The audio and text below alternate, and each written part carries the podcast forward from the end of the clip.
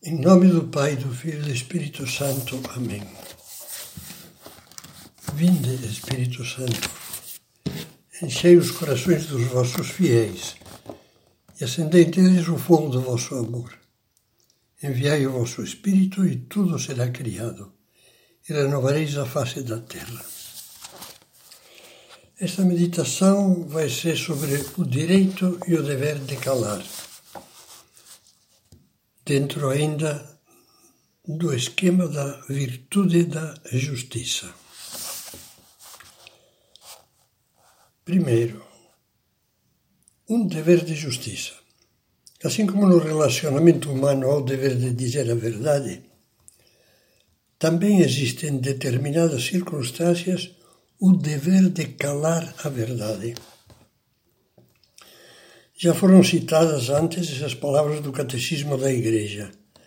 A veracidade, ou seja, a virtude de dizer a verdade, a veracidade observa um justo meio entre aquilo que deve ser expresso e o segredo que deve ser guardado. Implica a honestidade e a discrição. Pensemos um pouco no dever de calar-se. Calar as verdades ofensivas é um dever de justiça que obriga em consciência. Já vimos isso também em meditações anteriores. Outro dever de justiça é respeitar o direito à intimidade de todas as pessoas. Não falar de uma intimidade que não nos pertence. Nós não somos os proprietários da intimidade dos demais. Um princípio ético incontrovertível é que todo ser humano tem o direito de manter reservados aqueles aspectos da sua vida, sobretudo da sua vida íntima, privada, sobre os quais os outros não têm título algum. Com maior razão se o fato de ventilar esses aspectos pudesse vir a causar algum dano aos legítimos interesses pessoais, familiares ou de terceiros. Como é fácil que a curiosidade bisbilhoteira desrespeito, desrespeite esse direito e profane a natural reserva dos outros, comentando coisas íntimas da sua vida, mesmo que sejam fatos verdadeiros e honestos, sem ter o direito a isso, por tagarelice frívola ou maldosa. Um atentado mais grave contra esse direito é publicar nos meios de comunicação redes sociais, etc., suspeitas não comprovadas, ou processos judiciais que ainda estão em fase de instrução sem conclusões válidas. Repetir entre amigos ou colegas esses comentários precipitados, como se fossem coisa certa, é dar falso testemunho, um pecado contra o oitavo mandamento. O dever moral é o de calar-se. Nós já meditamos sobre a difamação e a calúnia. Outro atentado contra, contra esse direito à intimidade é ler, sem autorização, cartas, e-mails, mensagens enviadas pelo celular, etc.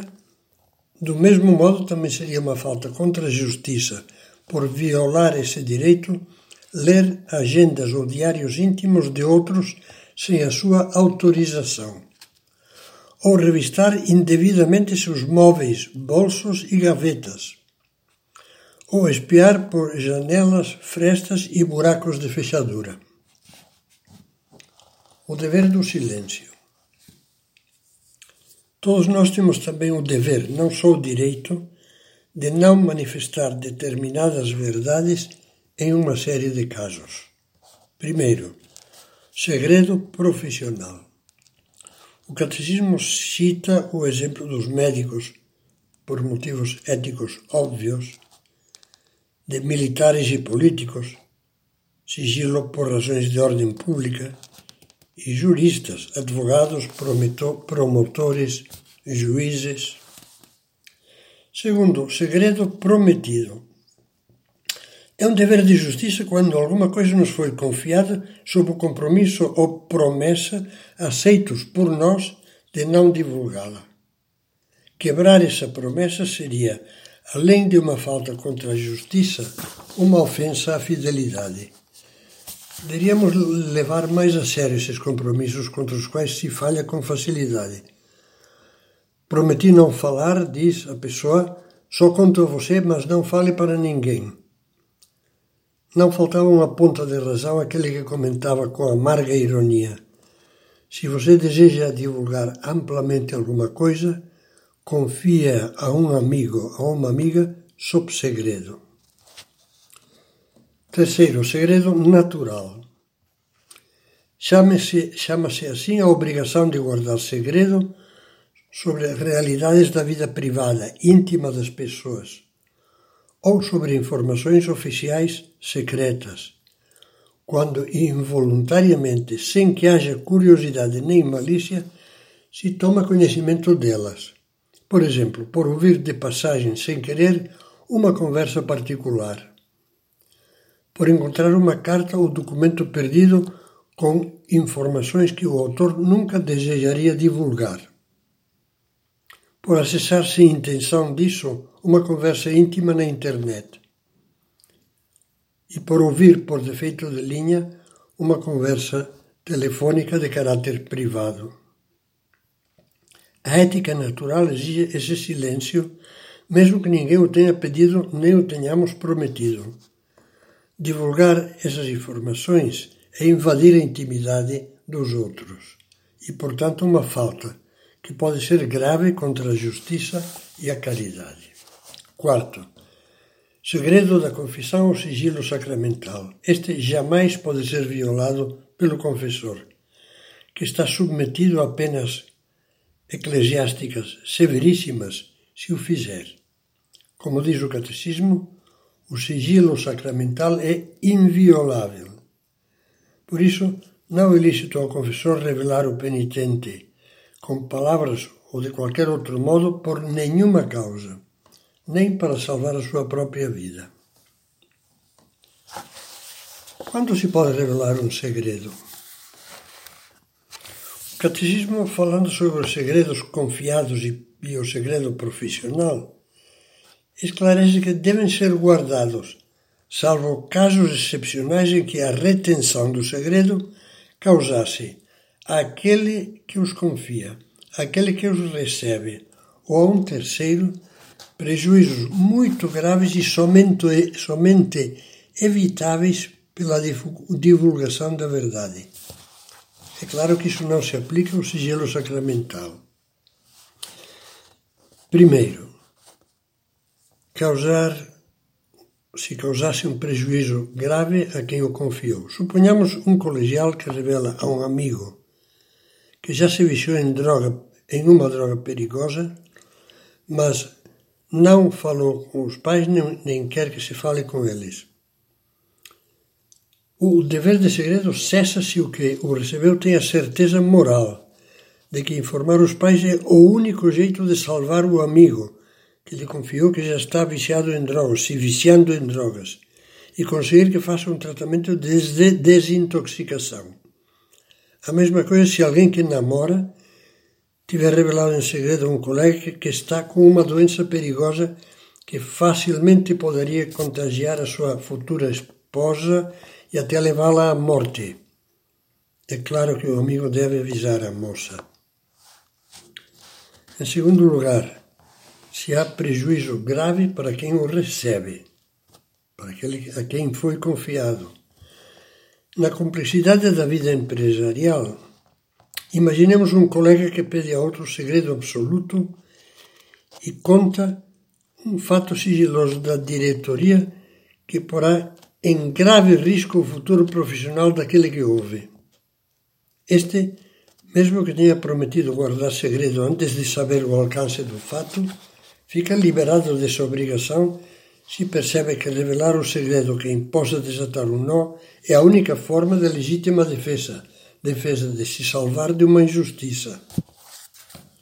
Terceiro, se causa prejuízo para terceiros, nem Um terceiro é quem não é nem quem contou o segredo, nem quem o prometeu guardá-lo. Todo médico e estudante de medicina sabe que o dever ético de guardar segredo profissional cessa quando o médico diagnostica uma doença que pode ser causa de uma epidemia. Doença cuja prevenção deve ser providenciada com urgência em âmbito regional ou nacional. Nessa época de pandemia, todos sabemos o que é isso. Isso é assim por mais que o paciente tenha exigido segredo, pois nesse caso sua pretensão é injusta. Em qualquer caso, para se poder revelar um segredo, é necessário que concorram simultaneamente ao mesmo tempo as duas condições que menciona o Catecismo da Igreja. Primeira, que a retenção do segredo possa causar prejuízos muito graves. Segunda, que esses prejuízos muito graves somente possam ser evitados pela divulgação da verdade. E agora passemos ao questionário ao exame de consciência sobre discrição e justiça. Comento levianamente fatos da vida íntima de outras pessoas, se não há um motivo muito grave que o exija, por razões de justiça, revelar esses segredos. Compreendo que ler sem permissão do autor correspondência particular, anotações de um diário íntimo, arquivos pessoais de correspondência eletrônica, etc., é uma falta contra o direito à intimidade e, portanto, contra a justiça? Caio na frivolidade xereta de falar sem necessidade da vida alheia, esquecendo que é muito fácil exagerar ou deturpar o que se comenta. Vai passando de um para outro já vai passando enfeitado, modificado, inflado. Percebo que esses comentários precipitados facilmente contêm inexatidões que podem chegar a ser verdadeiras calúnias.